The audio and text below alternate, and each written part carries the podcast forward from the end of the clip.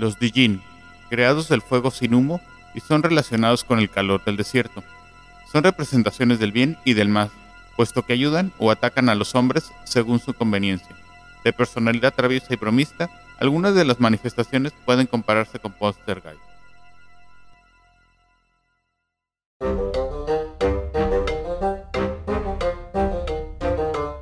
Hola a todos, mi nombre es Miguel. El mío Pablo, y somos cazadores en búsqueda de buenas historias y creemos que todos tenemos algo que contar. La vida es una colección interminable de historias que viven a nuestro alrededor. Algunas son ciertas, algunas no. En este espacio buscamos darle voz a cada una de sus historias. Pueden ser de cualquier índole. El único requisito es que estén dispuestos a compartirla. Sin más, sean ustedes bienvenidos a Cazadores de Historias, el podcast.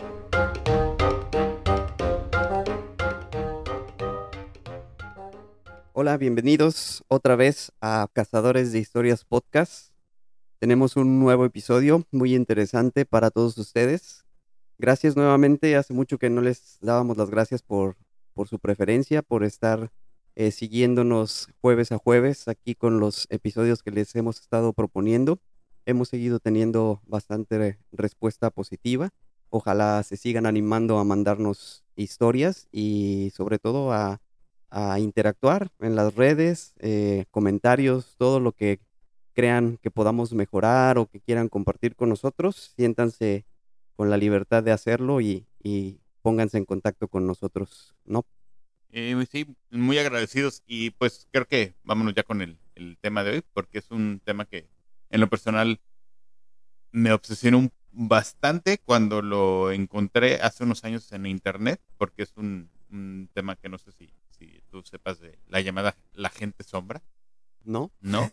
no, no había. Ya habíamos medio tocado un poco el tema en el episodio de pesadillas de, de, de los seres estos que, que son, tienen apariencia humana, pero no rasgos distinguidos porque literal son como hechos de sombra, ¿no? Cierto. Por eso el, el intro es como que para los musulmanes son unos espíritus que se llaman Dijin, que más o menos dicen que son creados con el humo de las velas, el humo negro que sale, uh -huh. es ese mismo material para, para la cultura musulmana, ¿no? Para la religión de, de, los musulmanes. Pero bueno, las historias que hoy les cuento, que son tres, eh, me fueron llega, me fueron este, proporcionadas a través de, de Reddit en internet. Y la verdad es que están muy interesantes, sobre todo creo que la última, que es lo con la que voy a cerrar, porque este fenómeno es para muchos es considerado como un creepypasta, que es algo creado para internet como tal, ¿no? Uh -huh. Pero es un fenómeno muy expandido o muy extendido, más bien dicho, en Estados Unidos. Aquí en México no encontré tanto, más que la última historia que me contaron, que sí es aquí en México. Y no creo que sea un fenómeno nada más eh, propio de los Estados Unidos, ¿no? A lo mejor puede ser que haya esté más difundido como puede ser, por ejemplo, en nuestro caso, leyendas más locales, ¿no? Uh -huh. Al final de cuentas eh, es algo, un fenómeno así, ¿no? Pero bueno, les eh, empiezo con la primera. Eh, esta se llama Casa Nueva. Cualquiera que haya comprado una casa vieja, te puede decir que tiene sus ventajas y desventajas. Ventajas están en la ubicación, por supuesto, y muchas veces el precio. Desventajas, bueno, el estado de la misma. Una casa vieja necesita reparaciones y un mayor mantenimiento, comparándola con una casa nueva. Pero cuando vi el precio de esa casa, era realmente una ganga. Sí, claro, necesitaba reparaciones y una mano de pintura por lo menos. Pero aún así por la zona y el tamaño, realmente era una muy buena oportunidad. Mis amigos ofrecieron ayudarme a pintar y a limpiar antes de mudarme, y quedamos para el fin de semana. Todo el sábado estuvimos ocupados limpiando primero y pintando después. En cuanto anocheció, mis amigos se fueron para sus casas, pero yo no. Había decidido dormir en ella, mi nueva casa, aunque no tenía cama ni muebles. Me había preparado y me llevé un sleeping bag. Lo acomodé en la que sería mi recámara en la segunda planta y me acosté. El cansancio me venció pronto y me quedé dormido. Me desperté en la madrugada. Necesitaba orinar. Vi el reloj y eran pasada la una de la mañana. Después de hacer el baño bajé a la cocina por un vaso de agua. No había encendido ninguna luz, no había necesidad. Entraba luz del alumbrado público por las ventanas aún sin cortinas. Terminaba de servirme agua y fue cuando tuve la sensación de que alguien me observaba. Al final del pasillo que conectaba la cocina con el comedor, vi la figura de quien en principio pensé se trataba de mi amigo Lalo. Lo llamé por su nombre, preguntándole qué hace ahí, pero no me contestaba. Le volví a llamar y le dije que cómo había entrado, si yo había cerrado todo antes de ir a dormir. Y como no me contestaba, comencé a sospechar que tal vez no era él y que alguien más se había metido en la casa. Sin dejar de ver a la persona, tomé una llave de metal de la caja de las herramientas que tenía y recordé que también había una pequeña navaja. La tomé, cualquier cosa que necesitaba para defenderme. La persona pareció darse cuenta y se movió hacia donde yo estaba. Saqué la navaja y le apunté. Cuando la tuve a unos solos metros, me di cuenta que no era una persona. Se trataba de una sombra. No tengo ninguna duda de lo que vi. Como les dije anteriormente, la luz de la calle entraba por las ventanas e iluminaba todo, incluso al ser que parecía una sombra, sin facciones ni rasgos distinguidos. Solo parecía ser un hombre. La sombra se me fue encima, pero no como si fuera a atacarme. Parecía que trataba de hacerse daño voluntariamente con mi navaja. Buscaba su contacto, alejándose y retirándose constantemente. Como dije, parecía que si tuviera la intención de hacerse daño. Juro que si hubiera tenido boca, lo hubiera escuchado gritar. Yo estaba paralizado sin saber qué hacer. En eso, la sombra se dio media vuelta y se echó a correr, rumbo hacia la sala, justo de donde provenía. Corrí tras él y llegué justo a tiempo para ver por mis propios ojos cómo desaparecía atravesando una pared de la sala. Prendí todas las luces de la casa, busqué por todos los rincones para ver si encontraba algo, algo que me diera alguna explicación de lo que acababa de ver. No encontré nada. Cerré la casa sin apagar las luces y me fui a mi departamento por el resto de la noche. Al día siguiente se lo conté a mis amigos, y por supuesto no me creyeron. Algunos me tiraron de loco pensando que era una broma. Otros me dijeron que tal vez se trataba de mi cansancio. Tal vez algún tipo de experiencia del parálisis del sueño, me dijeron. Me mudé después de unos días. Ya tengo casi un año aquí, y aunque no me ha pasado nada más por el estilo, no puedo dejar de pensar en la sombra y su extraño comportamiento. Y si alguna vez la veré de nuevo. Creo que ya en alguno de los episodios donde habíamos tocado algún tema similar, eh, creo que comentamos que ese, ese tipo de, de edificios viejos, digo, no sé qué tan vieja era esta casa, solo que era usada o que, no, era una nueva, pero que en ocasiones se quedan con algún tipo de energía o algo que sucedió ahí y que genera esa, este tipo de, de sucesos que eh, no es posible o no, no hay manera de, explicarlos lógicamente o científicamente, pero que muchas personas llegan a experimentar una y otra vez en, distintas, en distintas ocasiones. En los foros donde se toca el tema, que es, te digo, donde yo me encontré eh, una vez hablar de esto, eh, tiene, mucha gente tiene varias teorías de posibles explicaciones de lo que se trata, ¿no? Algunos piensan, por ejemplo, que son espíritus, como, como en el intro se menciona. Otros dicen que son seres de otras dimensiones, como interdimensionales, por eso no logramos verlos como tal. Tal vez a lo mejor hay gente que dice que incluso a las personas que hemos que han interactuado con ellas, tal vez para ellos nosotros podríamos parecerles lo mismo, ¿no? Una sombra, ¿no? Y hay otra gente que dice que a lo mejor son extraterrestres. Hay muchas explicaciones, obviamente, ¿no? Pero ¿qué son? Nadie sabe la verdad que, te digo que a mí en lo personal me hace, se me hacen muy interesantes las historias, ¿no? La segunda que les voy a platicar fue la que yo leí hace muchos años. Eh, la encontré después de estar, la verdad es que este tema tenía muchas ganas de platicarlo desde la temporada anterior y no, no me animaba porque no había encontrado el, el, el relato con el cual yo me enteré del tema.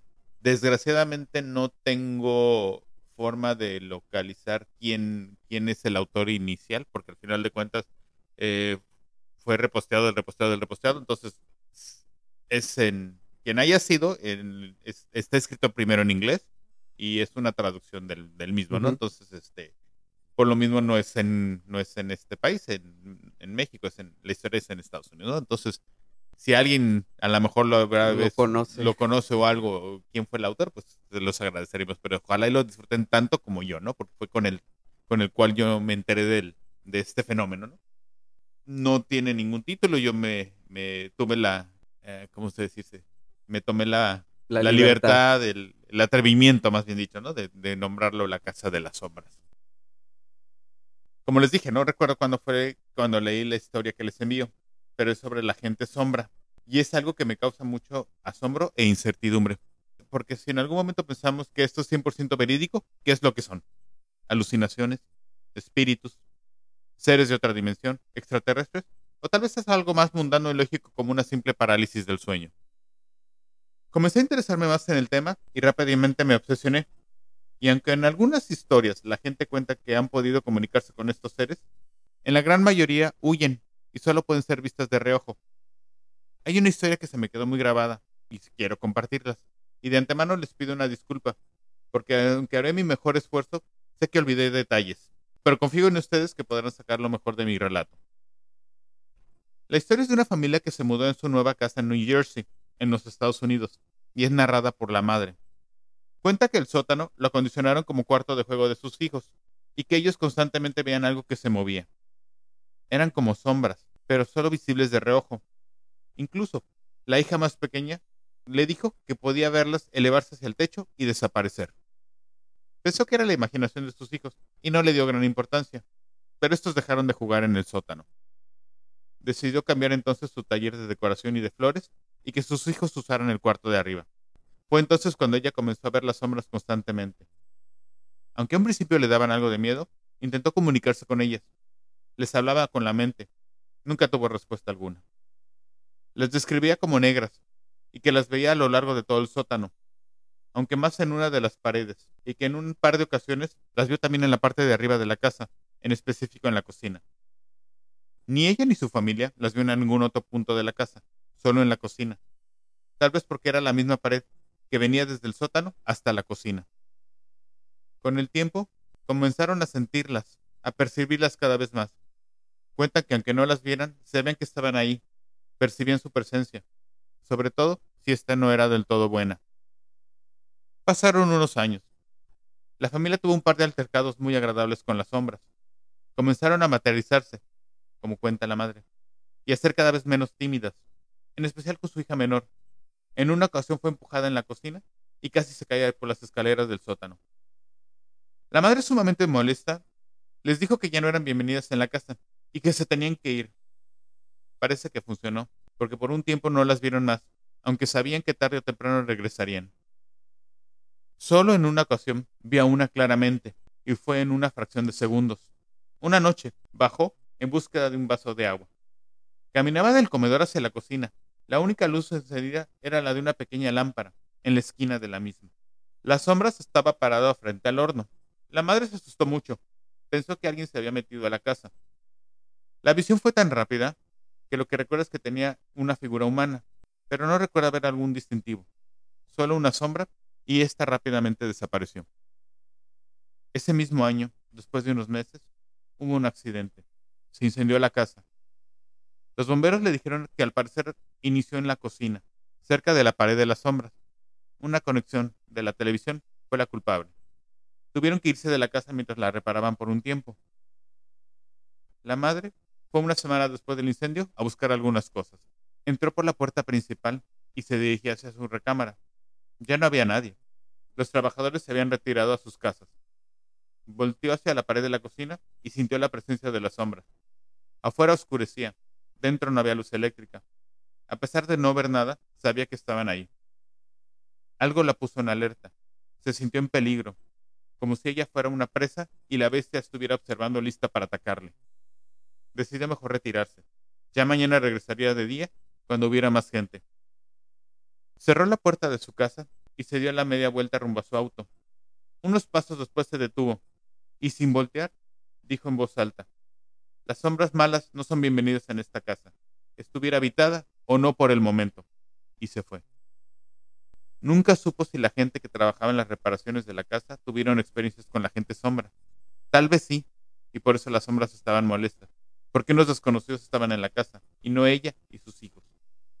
Unas noches después, unos ladrones entraron y se robaron algunas cosas de las casas, pero las devolvieron días después. Las encontraron una de la mañana en la puerta de la casa, sus hijos y ella bromeaban que tal vez habían tapado con la gente sombra y estas les pidieron sus cosas de vuelta. Me, llamó mucho la atención y me gustó mucho el, término gente sombras.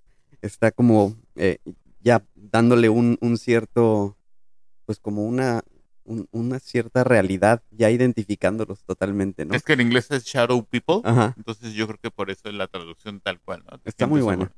Sí, te digo, es un fenómeno más de los Estados Unidos, pero si alguien de ustedes ha escuchado hablar de alguna historia o algo, las hagan llegar y obviamente las contaremos posteriormente, ¿no? El, el relato que encontré que sucedió aquí en México, este, está muy padre. Por eso lo estoy dejando al final porque es como pues, más nuestro, ¿no? Al final de cuentas, ¿no? Y se llama En la finca. Y ahí va. Vengo de una familia muy supersticiosa. Vivimos en Veracruz. Mi abuelo, quien es por mucho el culpable que seamos así, nació en Hidalgo. Y gracias a que su padre luchó en la revolución, la familia pudo hacerse de unas tierras en la zona cafetalera del estado, donde hasta el día de hoy tenemos una finca. Esta se encuentra en medio de las montañas, y a una distancia de 10 minutos en auto del pueblo más cercano, cuyo nombre omitiré para no tener problemas con mi familia y con mis conocidos de por allá. Mi padre y sus hermanos crecieron ahí. Haciendo a un lado la tradición familiar, mi padre decidió estudiar medicina en la ciudad de Jalapa, donde conoció a mi madre y se establecieron, y donde yo nací. Desde que tengo uso de razón, todas las vacaciones de verano las pasaba en la finca de la familia, a veces con mis padres y en ocasiones únicamente ya. La verdad no me importaba, al contrario, disfrutaba mucho la compañía de mi abuelo y quiero pensar que él de la mía. Conforme fui creciendo, mi abuelo me contó historias de su juventud, de sus aventuras en la selva. Hablaba de criaturas que caminaban a cuatro patas, pero que cuando te dabas cuenta de su presencia, se erguían y caminaban normal. Historias de cementerios que desaparecían por el día y que solo podías verlos durante la noche. De seres que espiaban en las ventanas de la finca y se escondían detrás de los árboles de la selva cercana. De voces, voces que aparentaban ser sus padres, sus hermanos, y que lo llamaban cuando estaba en los sembradíos, aunque no había nadie más que él. De niña me asustaba y le creía todo, pero una vez ya mayor, le pregunté a mi padre su opinión sobre las historias de mi abuelo. Este me contestó, tu abuelo sabe más de lo que realmente te cuenta, pero teme asustarte. Es por eso que siempre les dice a ti y a tus primos que nunca se adentren en la selva solos. Como les dije a un principio, mi familia es muy supersticiosa y mi padre, a pesar de tener estudios y ser un doctor muy respetado en la ciudad, no pudo librarse de todo de la tradición familiar, si así permiten mi expresión.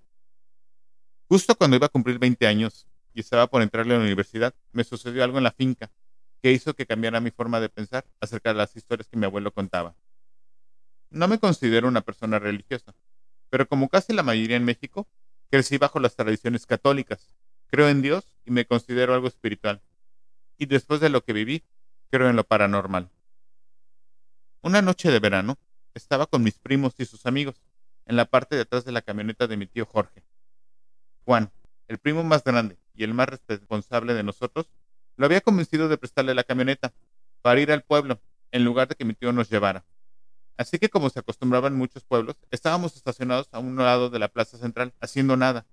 Habíamos comprado cosas para comer y tomar, y veíamos a la gente pasar mientras nos comportábamos como los adolescentes que éramos.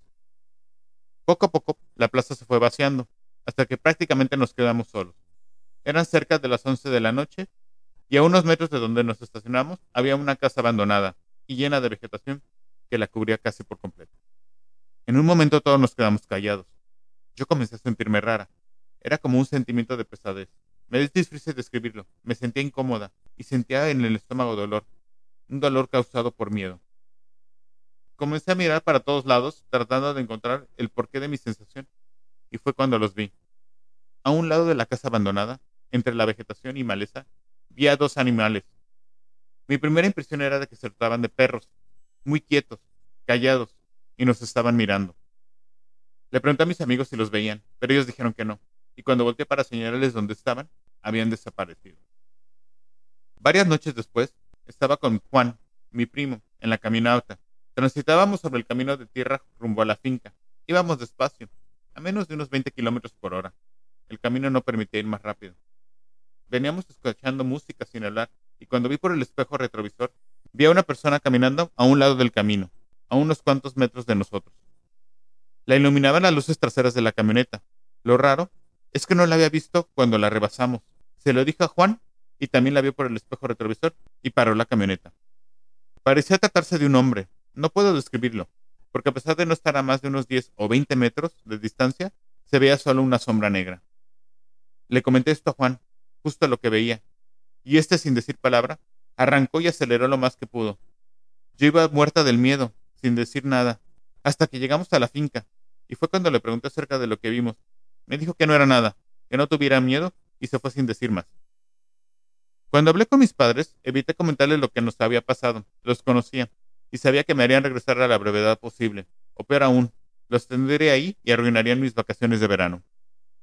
Pasaron algunos días sin novedad, y una noche me quedé despierta viendo una película. Tenía las cortinas cerradas de la habitación.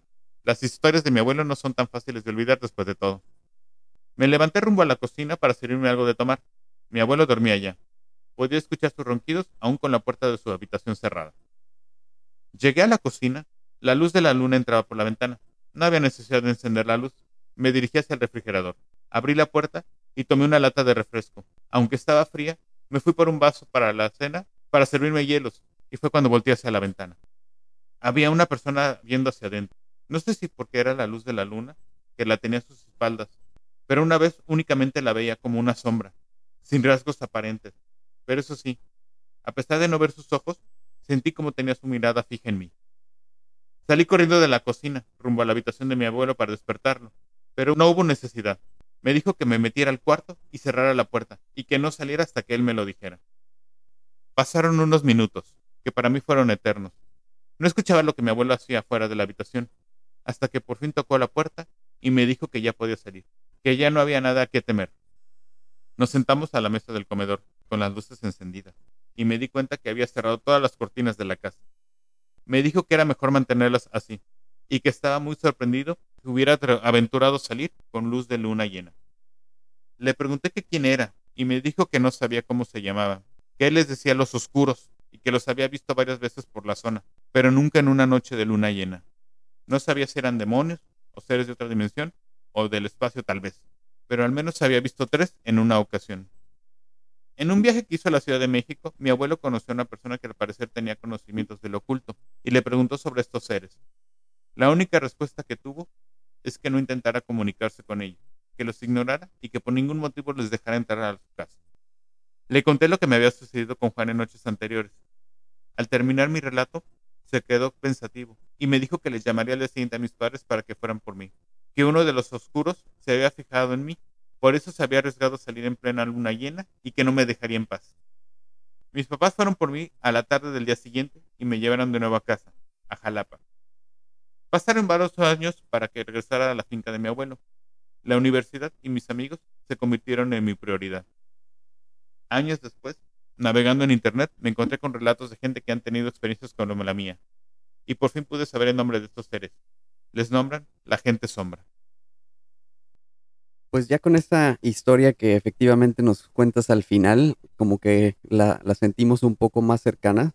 De hecho, el comentario que hiciste al principio de, que generalmente, o bueno, era, era, un tema que era más conocido en Estados Unidos, eh, ya al escuchar esta historia, pues igual yo le veo ya también un, lado muy mexicano o muy del estilo de, leyendas o cosas que también se viven aquí, como algunas otras, ¿no?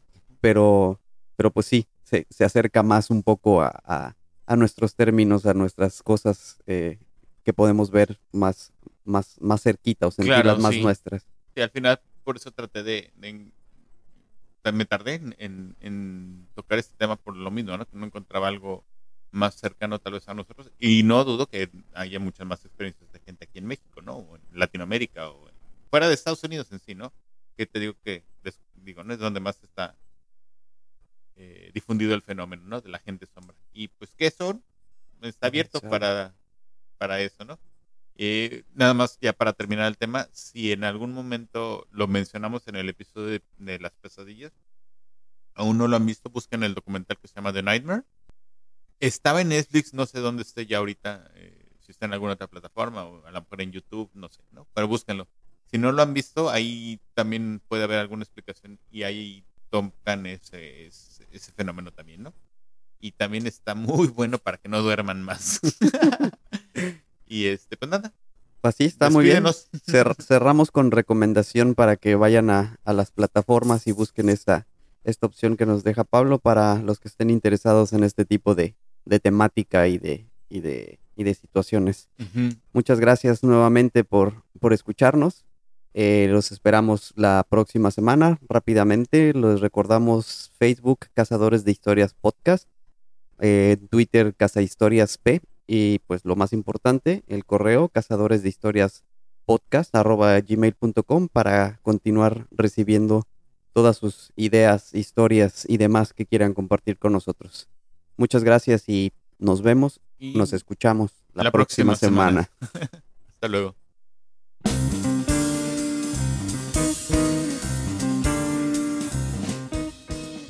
Porque la vida es una colección interminable de historias y todos tenemos una que contar, esto es Cazadores de Historias, el podcast.